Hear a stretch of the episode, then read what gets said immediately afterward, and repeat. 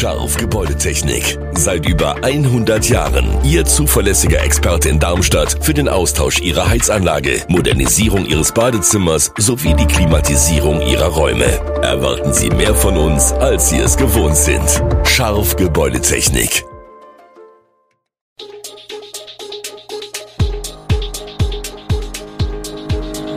Gude, unser morgendliches News Update.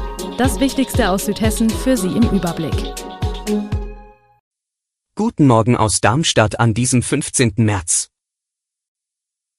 Reaktionen auf das aus der Darmstädter Kaufhausfiliale, neue Entwicklungen im Fall der getöteten Zwölfjährigen aus Freudenberg und das Fußballstadion der Lilien wird nachhaltiger. Das und mehr gibt es heute für Sie im Podcast. Das Aus für die Kaufhausfiliale am Weißen Turm schlägt in Darmstadts Politik und Geschäftswelt hohe Wellen. Während praktisch alle Stimmen ihr Bedauern über bis zu 80 wegfallende Arbeitsplätze ausdrücken, betonen City Marketing und IHK die Gestaltungschancen, die mit dem Standort verbunden sind.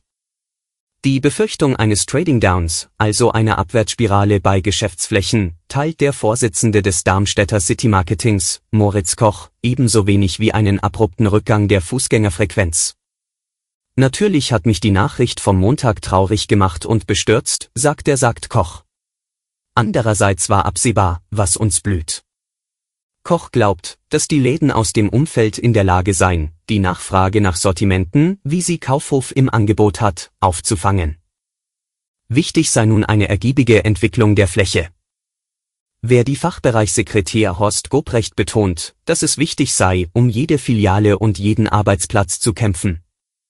Allerdings muss diese Bewegung von den Beschäftigten selbst kommen, damit wir etwas koordinieren können. Die letzte Generation hat ihre erste Blockadeaktion in Darmstadt durchgeführt.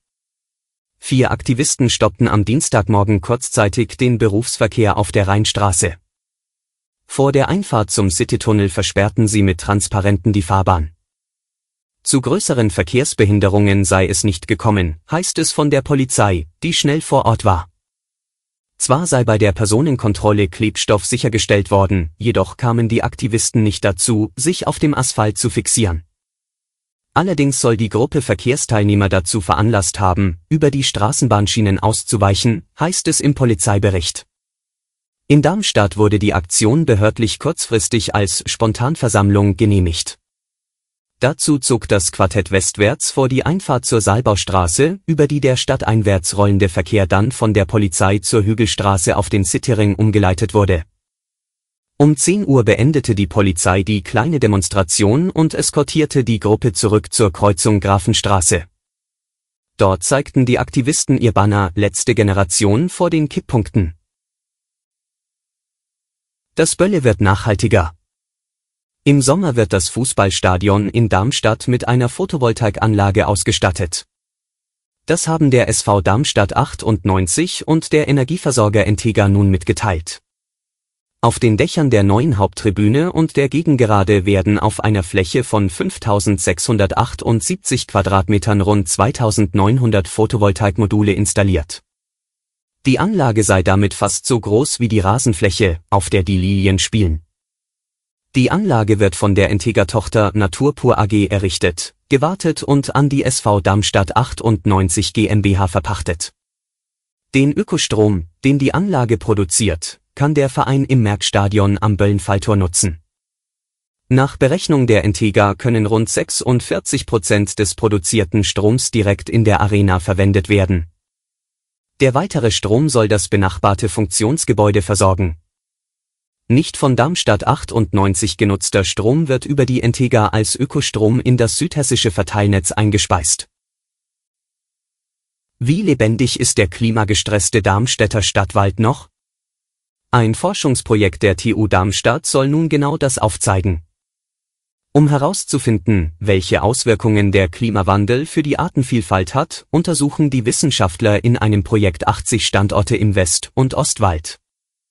Die Standorte sind unterschiedlich. Auf den jeweils 30 mal 30 Meter großen Flächen bekommt jeder Baum eine Nummer, einmal jährlich wird er vermessen. Die Forscher erheben zudem Daten, etwa zur Bodenfeuchtigkeit und zur Temperatur und sie untersuchen die Flora und Fauna. Mit dem Projekt soll auch analysiert werden, wie sich ein Ökosystem stabilisiert. Da dies ein langfristiger Prozess ist, ist das Forschungsprojekt nicht befristet. Die Untersuchungen sollen zudem einen hohen effektiven Nutzen für den Stadtwald haben, mit den Ergebnissen erhält die Stadt Hinweise, wie Wälder erhalten und gestärkt werden können. Die Ergebnisse des Projekts würden beispielsweise vom Grünflächenamt genutzt, um den Stadtwald bei der Regeneration zu unterstützen. Eine unfassbare Tat. Zwei zwölf und dreizehn Jahre alte Mädchen haben gestanden, die zwölfjährige Luise aus Freudenberg erstochen zu haben. Die verdächtigen Mädchen und das Opfer hätten sich gekannt, teilten Polizei und Staatsanwaltschaft am Dienstag mit.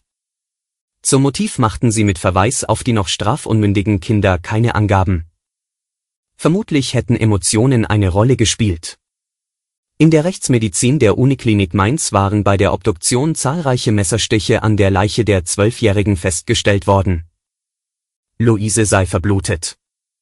Die Tatwaffe sei noch nicht gefunden. Polizisten suchten das Gelände um den Tatort am Dienstag erneut ab. Die tatverdächtigen Mädchen waren ins Visier der Ermittler geraten, weil ihre Aussagen aus einer ersten Anhörung im Widerspruch zu den Aussagen anderer Zeugen standen. Bei einer nochmaligen Anhörung seien sie am Montag mit den Widersprüchen konfrontiert worden. Sie hätten die Tat schließlich gestanden. Beide Mädchen seien der Polizei zuvor nicht aufgefallen. Sie sei nun in der Obhut des Jugendamtes. Die vermisste zwölfjährige Luise war am Sonntag tot in der Nähe eines Radweges gefunden worden. Nach der Veröffentlichung der Studie zu sexueller Gewalt im Bistum Mainz haben sich inzwischen zwei weitere Betroffene gemeldet. Das sagt der Mainzer Bischof Peter Kohlgraf im Interview mit der VRM. Sie hätten sich an die Hotline gewandt, die das Bistum für Fragen, Hinweise und Gesprächsbedarf zu der Studie geschaltet hat. Man wolle jeder Meldung nachgehen, sagt Kohlgraf, der seit 2017 Bischof in Mainz ist. In den letzten Jahren habe man jeden gemeldeten Tatbestand an die Staatsanwaltschaften gegeben. Viele Täter seien zwar tot, die Betroffenen seien aber noch da.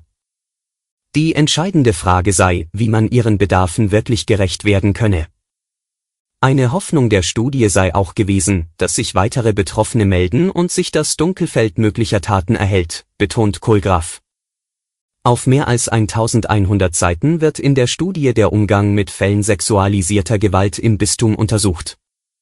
Die Studie sieht schweres Fehlverhalten bei früheren Bischöfen und anderen Verantwortlichen bis hinein auf die Ebene der Kirchengemeinden.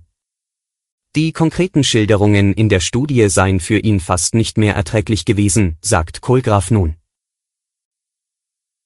Alle Infos zu diesen Themen und noch viel mehr finden Sie stets aktuell auf www.echo-online.de.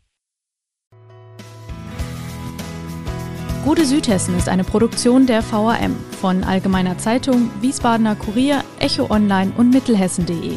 Redaktion und Produktion die NewsmanagerInnen der VRM. Ihr erreicht uns per Mail an audio.vrm.de.